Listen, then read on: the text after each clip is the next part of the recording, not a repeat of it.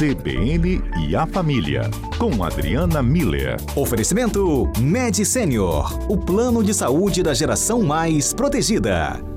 Olá, doutora Adriana Miller, tudo bem? Ei, Mário, boa tarde a você, boa tarde aos nossos ouvintes, tudo muito bem por aqui e por aí.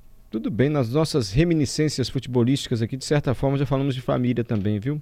Porque Opa. lembramos de família unida para assistir jogo, implicância de familiar quando um tosse para um time, outro tosse para o outro. Porque o Flamengo ganhou outro, não sei se a senhora sabe, foi campeão. E o que tem de... Quem não sabe disso hoje, Mário? Tá vendo? e faz parte da nossa vida, né? Da nossa vida familiar também, querendo ou não, essa história de, de futebol, esses grupos de família, então, o que tem de implicância. É o que mais tem, Mário. Mas tem que levar numa boa, né, gente? Né, doutora Adriana? Não é para se levar tão a sério também esse assunto, né? É, eu acho que sim, a gente tem que ter respeito, né, uns pelos outros. Isso é básico numa é família. Básico. Não precisa gostar do mesmo, do mesmo time, torcer pelo mesmo time, mas precisa respeitar. Tem gosto para tudo no, no, mundo, né, Mário? Não é? Doutora Adriana, é... madrasta, esse prefixo ma não pode ser, né? Tem que mudar esse prefixo. Hum. E isso eu concordo com você, isso é. precisava ser mudado. Por que madrasta? Tanto que muita... Ah, bom, isso eu não perguntei, não fui aqui no dicionário etimológico. Depois uhum. eu procuro e aviso para vocês. Tá bom. Mas é, mudou muito essa relação? Padrasto, madrasta, enteados, é bem diferente do que era um tempo atrás?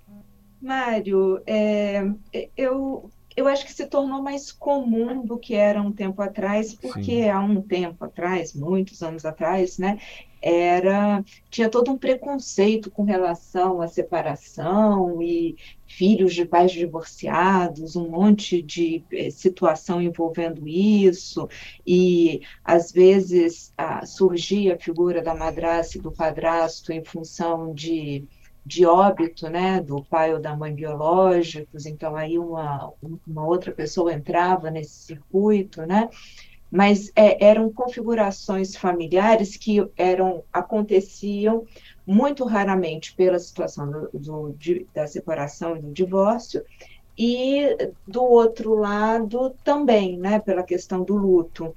E hoje em dia se tornou muito mais comum, muito mais frequente, então a gente é, é, participa e, e, tem mais uh, in, é, interação né, com famílias de recasamentos ou com famílias que é, se separaram e aí o pai tem uma namorada, o, a mãe tem um namorado, e esse relacionamento se estabelece e vira, então, a, na figura da madrasta e do padrasto, né? E tem uns pontos, Mário, que eu acho que, apesar de óbvios, eles estão longe de serem triviais. Então, eu acho que tem dois pontos que eu queria passar aqui e algumas dicas para a gente conseguir transitar de forma mais segura por esse território. Já quer que eu leia um é... depoimento bonito antes da Beca, por da nossa favor. ouvinte? Ah. Porque eu acho que você gosta desses depoimentos, por isso a interrupção, me perdoe. Mas vou ler aqui o que a Beck escreveu. Boa tarde, fui a primeira filha do meu padrasto e acabou que ele me registrou. Eu tinha um ano de idade. Hoje, com 30, ele é meu herói. Meu padrasto é meu tudo. Depois disso, ele teve mais três filhos com a minha mãe.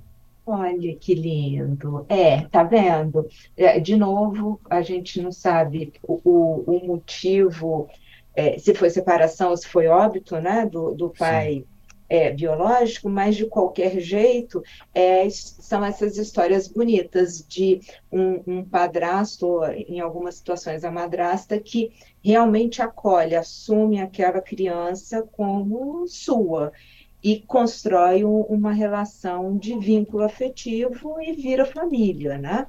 Então, isso, isso é possível. Eu acho que a história da Beca mostra para gente isso. Então já fica aí um, um, um caminho de esperança, né, para quem está é, vivendo essa situação. Agora, vê só, Mário, é, a, a história da Beca é uma história de que ela já cresceu nessa, nessa família com o padrasto, né?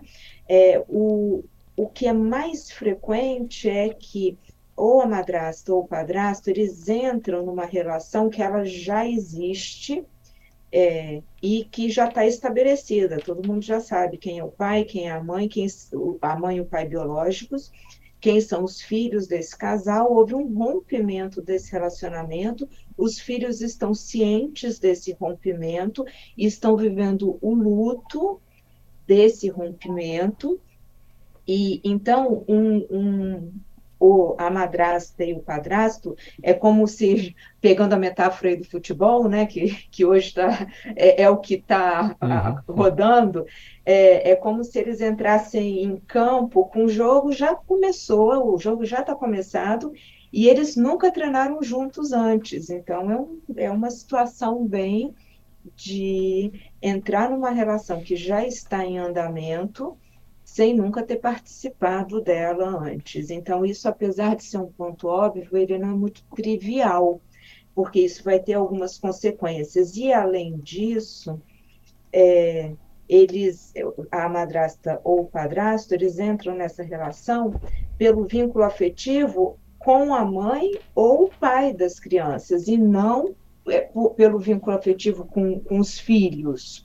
Né? É, então, é, é uma entrada que o vínculo afetivo está estabelecido com outro adulto e não com as crianças envolvidas e adolescentes envolvidos. Então, por isso que esses pontos, apesar de óbvios, todo mundo que entra numa relação sabendo que é padrasto e madrasta, sabe que o meu parceiro, a minha parceira são separados e têm filhos mas a gente precisa lembrar que esse início ele é fundamental para construir um vínculo afetivo bom com os filhos do parceiro, da parceira, para chegar nesse resultado que a Beca falou para a gente. E para isso tem algumas dicas aqui. Um, é, é, posso começar agora antes Pode. do repórter CBN? Pode. Não, peço tá. sua compreensão. Se chegar na hora do repórter CBN, eu te interrompo rapidinho, mas, por favor, vamos às dicas. Excelente. Então vamos lá. Primeira dica, considerando construir um vínculo afetivo bom com os filhos, né? Primeira coisa, a gente não toma partido. A gente estando no papel de madrasta ou padrasto, a gente não toma partido. Porque a gente precisa entender que se eu estou a favor eu automaticamente estou contra alguém ou alguma situação e vice-versa, né? Então, a postura de um, uma madraça, de um padrasto, não é de tomar partido, é de ser mediador isso, da, das isso, situações. Isso você fala partido assim, se há uma divergência entre o filho ali, no caso o enteado e a, a mãe biológica, a ou mãe... entre o casal que se separou, padrasto, madrasto, não cabe a ele tomar partido nessas divergências. não cabe ali. a ele tomar partido, uhum. emitir essas opiniões. O que ele precisa fazer nesse momento é ter essa postura de mediação.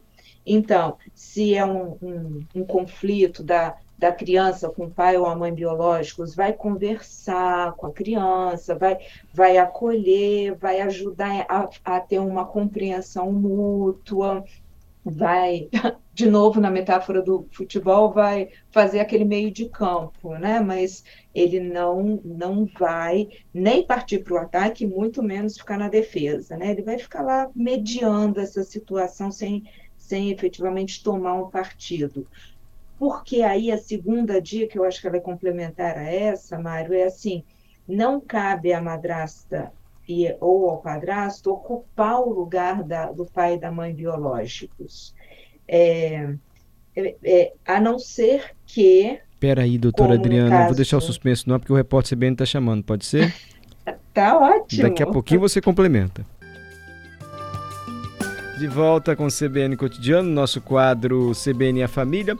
Terapeuta Adriana Miller comentando conosco hoje a relação madrasto e padrasto. Ela já disse que, olha, nessa relação, os novos cônjuges, aí, o padrasto ou a madrasta, eles chegam e acompanham ou se integra uma relação que já está estabelecida, que é a relação da mãe com o filho, do pai com os filhos, enfim. E já trouxe algumas dicas também. A doutora Adriana já disse: não cabe ao padrasto ou à madrasta tomar partido, caso ocorra alguma divergência entre as partes envolvidas nessa relação já existente. Caso o, a mãe se desentenda com o filho, ou a mãe se desentenda lá com o ex-marido, não é o padrasto que deve tomar partido, ele só tenta mediar, ajudar. Foi a primeira dica. A segunda dica da doutora Adriana foi o seguinte: não substitui a mãe ou o pai, o padrasto ou a madrasta não substituem a não ser que. Aí ficou o suspense no ar. Resumir como eu entendi, doutora Adriana. Não, ficou muito bom, Mário, a não ser na situação que a Beca trouxe para a gente de um, uma gravidez, né? Então a criança nasce e o padrasto assume essa criança como própria, como filha dele, como filho dele. Então, nesse caso, a, a gente já tem uma outra história que é a, a criança ela já nasce sabendo que há um pai que não participa dessa criação e a, tem o padrasto que foi quem é, é, acolheu, adotou essa, essa criança, né? Mas, de novo, no, no contexto das crianças já maiores, entendendo que houve um fim no relacionamento, então eles sabem quem é o pai biológico, quem é a mãe biológica, eles convivem, tem essa guarda compartilhada, tem essa interação, não cabe ao padrasto ou à madrasta entrarem no papel de substituto desse pai e dessa mãe. Eles ficam muito mais no papel de tio e tia. E, e aqui eu estou falando de uma atitude, né?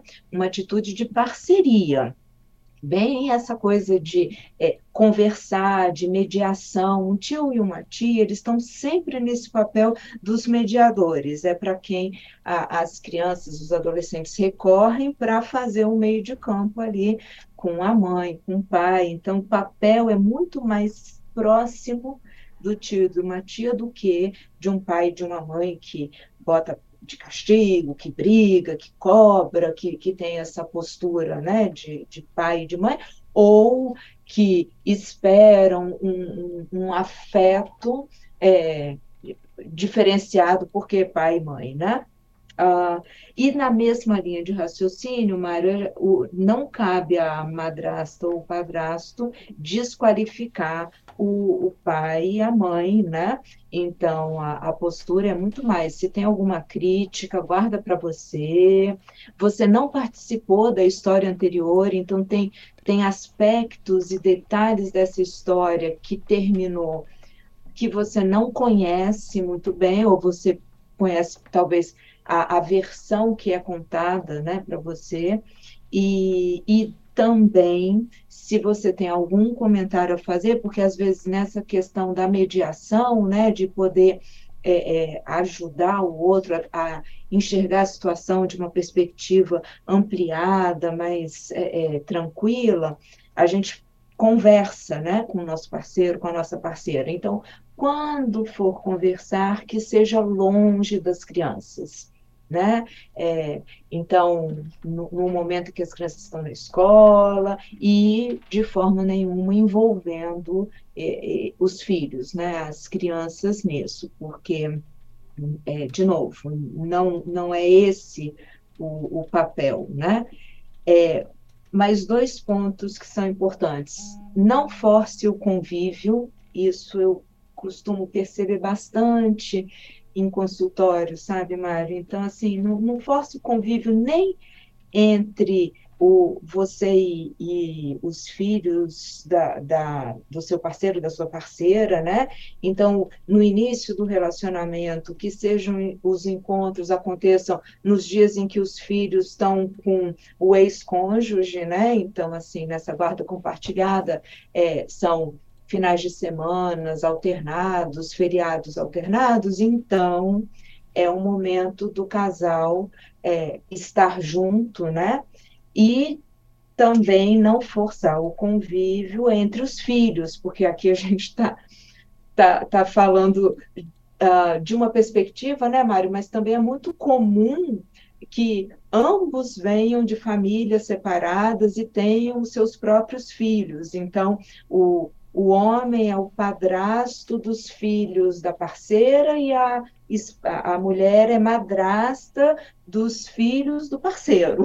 Então, é, é, complexo. E a gente, às vezes, fica nessa expectativa de querer montar um núcleo familiar uh, é, é, com dois adultos e as crianças vivendo em plena harmonia. Isso já é difícil numa família tradicional com os pais e mães biológicos, né, e os filhos biológicos, imagina com filhos de diferentes idades e com então a gente não pode forçar o convívio entre os filhos, porque a gente sai do princípio de que amigo a gente escolhe, né? E essas crianças, então, elas vão, ok, vão conviver, vão, vão estar juntas, mas é, é, é, essa interação pode é, vir com algumas desavenças, alguns desencontros que, de novo, precisam ser mediados pelo padrasto e pela madrasta e tomada a atitude pelo pai e pela mãe biológicos. São, são áreas diferentes. É. E, finalmente, a entender que os ciúmes dos filhos é algo que acontece mesmo, exatamente porque é, o padrasto e a madrasta estão entrando agora nesse, nesse relacionamento, né? É. Então, a gente lembrar que nós somos os adultos da história, então cabe a nós entendermos a imaturidade, a dificuldade de uma criança de um adolescente e nos aceitar nesse contexto e, portanto, termos atitudes adultas, né, de buscar ser mediadores e focar mais no vínculo que a gente está estabelecendo, na qualidade desse vínculo, né? um vínculo de confiança, um vínculo de respeito mútuo, um vínculo que, com o passar do tempo, se torna realmente um vínculo afetivo, afetuoso. Né? Ótimas então, dicas da doutora Adriana Mira. Quem sabe assim, seguindo as suas dicas, é, seja possível ter relações tão harmoniosas como a que o Gledson relatou para a gente, doutora Adriana. Eu vou ler ah. para encerrar, porque eu sei que a senhora gosta. Boa tarde, amigos. Em nossa família, tenho minha mãe e meu pai do coração. Não usamos aqui palavras como madrasto ou padrasto. Vivemos plenamente como família, meus pais e mãe e pai do coração. Parecem até irmãos. Sempre estamos juntos, nos falamos, nos ligamos mutuamente. Que bom que o Gledson conseguiu uma relação tão harmoniosa, a gente sabe, como disse a doutora Adriana, nem sempre é fácil, ou melhor, na maioria das vezes não é nada fácil. Mas você viu, é possível, né, doutora? Pois é, é possível. E, e sabe, Mário, o mais bonito é que agradeço a Beck e ao Gladson por estarem trazendo esses depoimentos, porque quando a, a, a, essa relação ela cria esse vínculo afetivo, cria este vínculo afetivo, sabe? De realmente a, a, a, o, o, aquelas pessoas interagirem baseadas no amor, no carinho, no respeito. Então, realmente, um padrasto, uma madrasta viram pai e mãe do, do coração. Sempre tem um jeitinho bonito de chamá-los.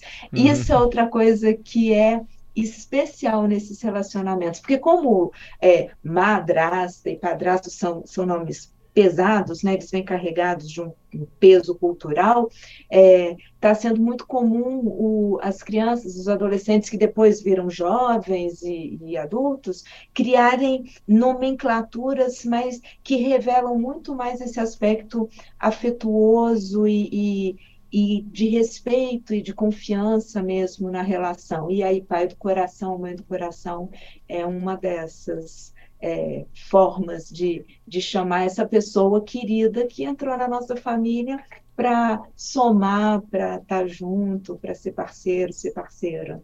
Perfeito. Obrigado, doutora Adriana Miller.